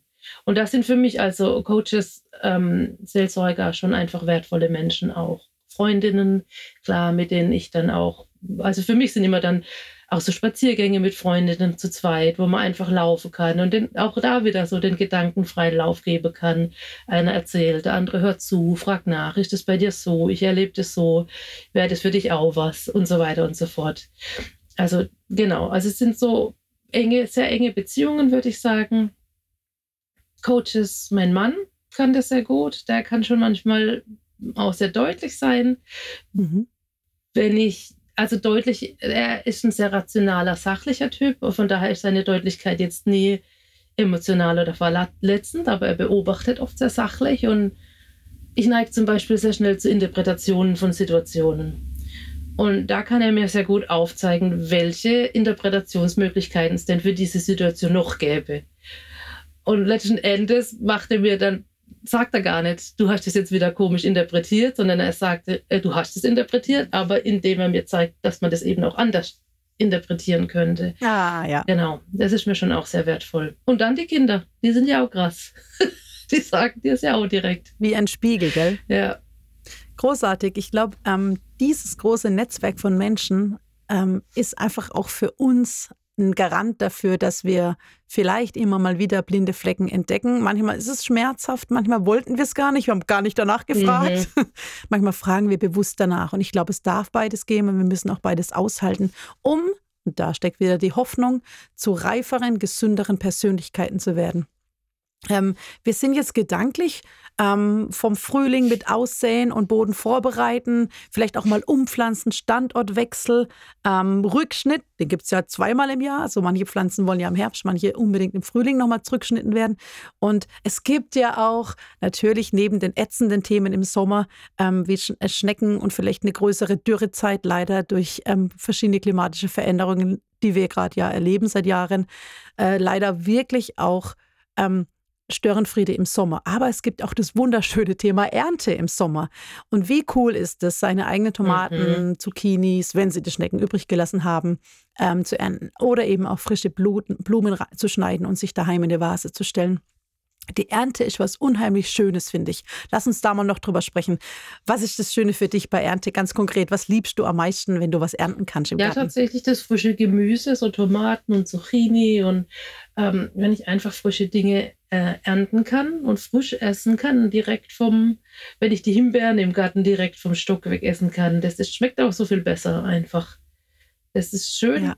Ähm, meine Kinder lieben, also mein Sohn vor allem liebt, liebt Gurken, so kleine Snackgurken pflanze ich an, die werden bei uns im Sommer super gern gegessen. Tomaten, meine Tochter isst die dann einfach auch so, wie die im Garten wachsen. Ich erinnere mich noch, als ich ganz klein war, da haben wir noch keinen eigenen Garten gehabt, aber die Tante lebte nebenan. Da ist meine Tochter durch die Reihen von Tomaten gelaufen und hat die sich mit beiden Händen reingesteckt und hat sich, ich wusste nicht, ist das eigentlich gesund, sich nur von Tomaten zu ernähren, aber sie hat es so geliebt. Und tatsächlich sind das für mich so die, die Sachen, die man dann essen und verwerten kann, sind für mich zum Ernten. Die besonderen, die Pflanzen schneide ich ganz wenig ab. Also das habe ich am schönsten, finde ich das eigentlich im Garten direkt zu haben. Ja, ich glaube, ähm, wenn man es jetzt wieder aufs Leben überträgt, da gibt es ja zum einen diese große Ernte, ähm, eben auch immer wieder, also so wie unser Jahresverlauf ja immer wieder diese vier Jahreszeiten durchgeht, erleben wir immer wieder, jetzt ernte ich was. Ich ernte zum Beispiel ähm, im metaphorischen Sinne vielleicht die ähm, die Mühen meiner Arbeit, wenn ich studiert habe und mich angestrengt habe, nicht nur in Form von vielleicht erfolgreichen Prüfungen und Klausuren in der Schule oder im Studium. Ich ernte auch die, die Mühen und die intensiven Kraftanstrengungen vielleicht im Beruf, dass man einfach weiß, das hat schon was gebracht, dass ich mich angestrengt habe. Ähm, nicht nur monetär, sondern auch vielleicht von der Zufriedenheit. Auch da immer wieder der Mut. Ähm, Standortwechsel kann manchmal richtig sein. Erleben wir ja auch immer mal wieder, dass ähm, einfach auch sich eine Rolle vielleicht nicht gut anfühlt, vielleicht ein Berufsfeld nicht gut anfühlt. Und das ist eine Lüge, da drin stecken zu bleiben, weil man denkt, ja, es ist halt so, ich habe halt das studiert. Also wir erleben ja in dieser Generation sehr, sehr viel mehr, wie wir uns verändern dürfen und wie viele Quereinsteiger mhm. es gibt. Ähm, ich bin Lehrerin, ich weiß gerade, dass die Landesregierung am liebsten lauter Quereinsteiger hätte, weil wir einfach zu wenig Lehrerinnen und Lehrer haben, die das ausgebildet gerade bei uns machen.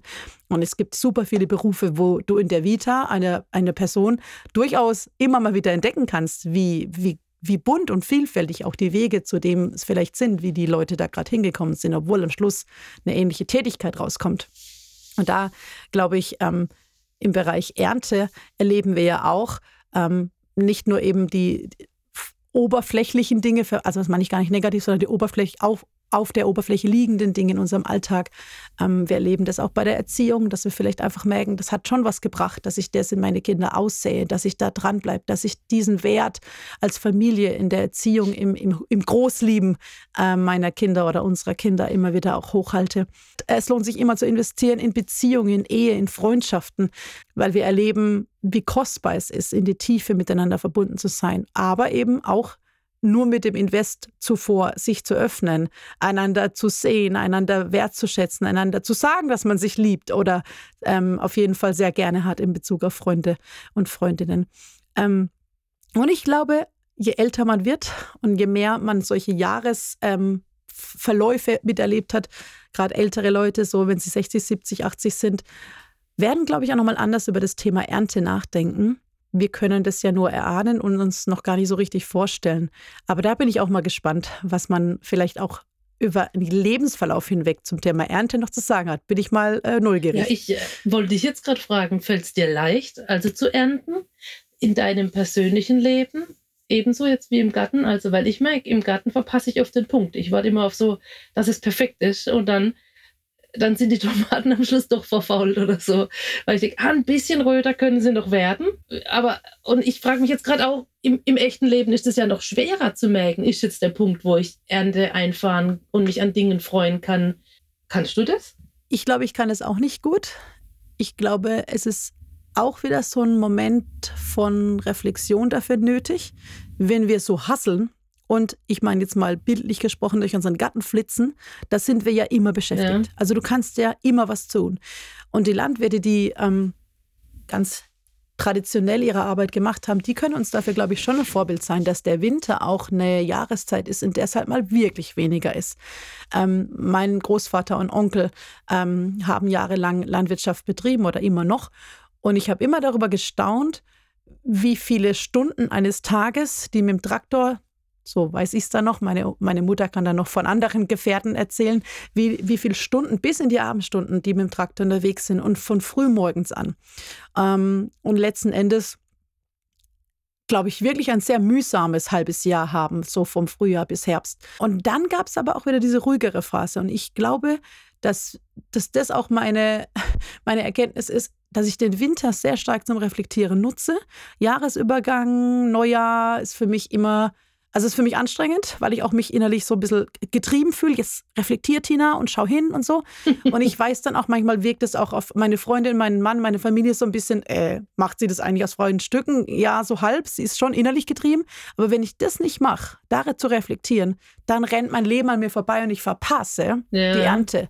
Ich verpasse vor allem das Erkennen der Ernte, weil die Ernte ist ja da. Also es ist ja in dem Fall jetzt gar nicht so, dass das mir jetzt noch Arbeit macht.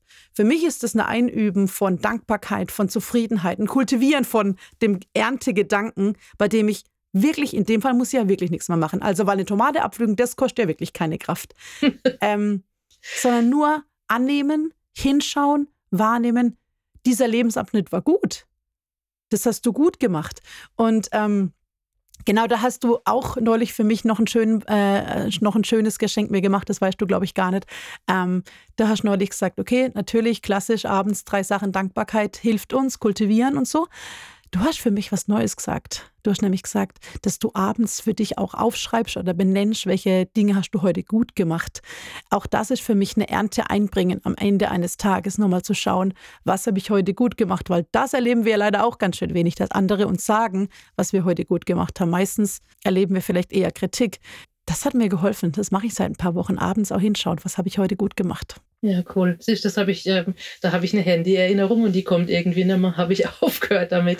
Aber so Routinen, genau, ich glaube, das hilft tatsächlich. Ich mache das ja nicht, um zu sagen, boah, bin ich super, sondern eben, weil ich vom Typ her zu Understatement neige und ähm, auch lernen darf. Ich mache auch Dinge gut. Ja. Äh, ich habe jetzt die ganze Zeit, wo du geredet hast, nochmal über das Thema Erntedankfest nachgedacht, ja. weil das ist ja Fest. Das sind, glaube ich, auch einfach so Momente, wo man auch Ernte einfahren kann. Ja. Oder da ist ja auch nochmal bewusst, also wir haben das als Familie jetzt in den letzten Jahren immer mal wieder gemacht, gemeinsam zu sammeln, was war gut im letzten Jahr, wofür sind wir dankbar. Jetzt nicht nur für die Versorgung, sondern äh, in vielen Bereichen. Wo sehen wir Entwicklung? Und ich glaube, vielleicht müssen wir auch so Rituale wiederfinden. Oder also ich spreche jetzt eigentlich zu mir, weil ich merke, das mit dem Ernten fällt mir schwer. Brauche ich so Rituale verankert in meinem Leben, die mir helfen? Äh, die Ernte in meinem Leben einzufahren, zu sehen, wo gibt es positive Entwicklung, wo bin ich weitergekommen, mir das bildlich zu machen, dass das nicht so an mir vorbeirauscht in meinem Alltag. Oh, das finde ich richtig schön. Und genau, wie du sagst, eigentlich diese drei Punkte am Abend zu sagen, das war heute gut, das habe ich heute gut gemacht oder das war heute, dafür bin ich heute dankbar, wie auch immer man das äh, für sich benennen möchte, äh, kann ja wirklich eigentlich auch so ein, Ernteding sein für mein Leben. Cool, Sisch, habe ich jetzt, danke, dass du mich erinnert hast. Sehr schön. Ich bin glücklich über un unser Gespräch, Nora. Ich habe ganz viel mitnehmen können. Ich danke dir ähm, riesig für diese Zeit, die wir uns jetzt einfach hier miteinander nehmen konnten. Gerne. Ich möchte dich aber noch einladen, hast du noch einen Schlussgedanke oder irgendwas, was dir jetzt noch wichtig wäre zum Ende? Ja, also ein Gedanke hatte ich jetzt noch, während du geredet hast, ähm, wollte aber kein neues Fass aufmachen, aber ich will das nochmal auch für alle Zuhörer und Zuhörerinnen sagen, dass es mag ja Menschen geben, denen gibt der Garten gar nichts gedanklich. Aber die haben andere Bereiche, mit denen sie sich sehr stark identifizieren können. Ich ähm, für mich hat es auch angefangen mit der Jeremia-Stelle, wo Gott zu Jeremia sagt, geh zum Töpfer, da will ich mit dir sprechen. Und dann schaut der Jeremia dem Töpfer beim Arbeiten zu und hat den Eindruck, Gott redet zu ihm. Das ist jetzt ein ganz anderer Kontext. Und so hat ja jeder vielleicht einfache Umfelde, wo er sich zu Hause fühlt, wo er seine Gedanken ja, wo seine Gedanken in die Tiefe gehen können. Das muss nicht der Garten sein, das will ich einfach nochmal sagen. Das können ganz viele Bereiche sein. Das kann deine Arbeit sein, das, kann, das können Menschen in deinem Umfeld sein, was auch immer. Aber das ist nochmal der Gedanke von Schleske vom Anfang, diese Offenheit mitzubringen, dass dein Leben ein Ort sein kann, den Gott nutzt, um dir, zu dir zu sprechen, ähm, egal was das für ein Bereich ist. Dazu möchte ich einfach nochmal ermutigen, mit dieser Offenheit unterwegs zu sein im Alltag. Großartig. Ich wollte unbedingt nochmal auf den Anfangsgedanken wie einen, einen Art Rahmen mit dir schaffen. Und jetzt hast du so toll vorbereitet. Herzlichen Dank. Genau, es geht darum, dass wir in all diesen Bereichen, in denen wir unterwegs sind, wirklich das Miteinander und einzeln auch einfach entdecken dürfen. Es steckt die Einladung drin zu diesem gleichnishaften Denken und Erkunden unserer Umgebung und darin einfach auch ein beschenkt werden. Dazu möchten wir euch einladen. Ähm, und vielleicht gibt es ja auch das eine oder andere, was euch jetzt beim Zuhören schon aufgefallen ist. Dann laden wir dich ein, Hals fest, schreibst dir auf, kultivier das schon für dich. Vielleicht möchtest du auch was mit uns teilen. Vielleicht möchtest du uns einfach eine E-Mail schreiben und mal schreiben, was dir da wichtig geworden ist. Oder du schreibst uns über Instagram einfach eine Nachricht auf Gold und Staub Podcast. Vielleicht gibt es noch einen Goldsatz, den du für dich festhältst und einfach mit der Welt, deinen Freunden, äh, egal ob im Real Life oder eben auf Instagram teilen möchtest, dann tu das gern und erwähne uns. Dann freuen wir uns da einfach dran teilhaben zu können. Wir sagen erstmal Tschüss, wünschen euch einen schönen frühlingshaften Tag. Vielleicht gibt es Regen an dem Tag, wo du jetzt gerade den Podcast hörst. Vielleicht gibt es Sonnenschein. Beides gehört dazu. Äh, wir freuen uns, dass du zugehört hast und möchten uns von dir verabschieden. Tschüss. Ciao, ciao. Macht's gut.